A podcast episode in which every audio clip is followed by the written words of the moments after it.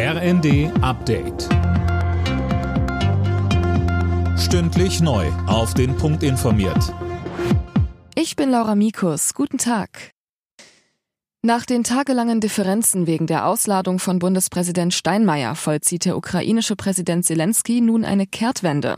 Er hat Steinmeier und Bundeskanzler Scholz nach Kiew eingeladen. Sönke Röhling, und das soll, wenn es nach Zelensky geht, jetzt ziemlich schnell gehen. Ja, er möchte die beiden schon am Montag empfangen. Scholz könne einen starken Schritt unternehmen, so Zelensky, wenn er am 9. Mai käme, an dem Tag, an dem Russland den Sieg über Nazi-Deutschland vor 77 Jahren feiert. Wie er sagt, hat er auch schon mit Steinmeier darüber gesprochen. Ob er und Scholz die Einladung aber annehmen, ist noch nicht bekannt. Bisher hieß es, erstmal soll Außenministerin Baerbock in die Ukraine reisen.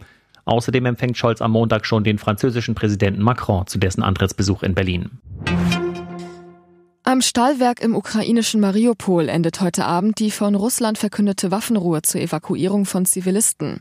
Zahlreiche Menschen sollen sich weiterhin in dem Industriekomplex befinden, darunter auch hunderte ukrainische Soldaten.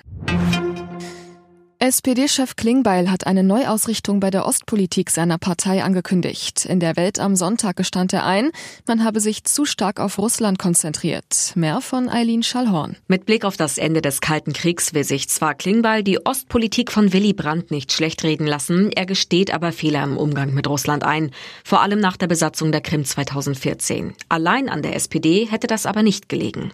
Die Politik insgesamt müsse jetzt daraus lernen, auch mit Blick auf die künftigen Handelsbeziehungen Beziehungen etwa mit China und seiner Technologie, um nicht erneut in eine Abhängigkeit zu geraten, wie es mit Russland und den Rohstoffen der Fall war.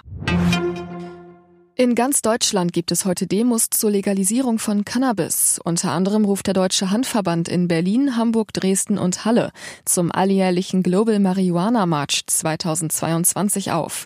Das Motto in Deutschland in diesem Jahr Schluss mit Warten, Gras in den Garten. Alle Nachrichten auf rnd.de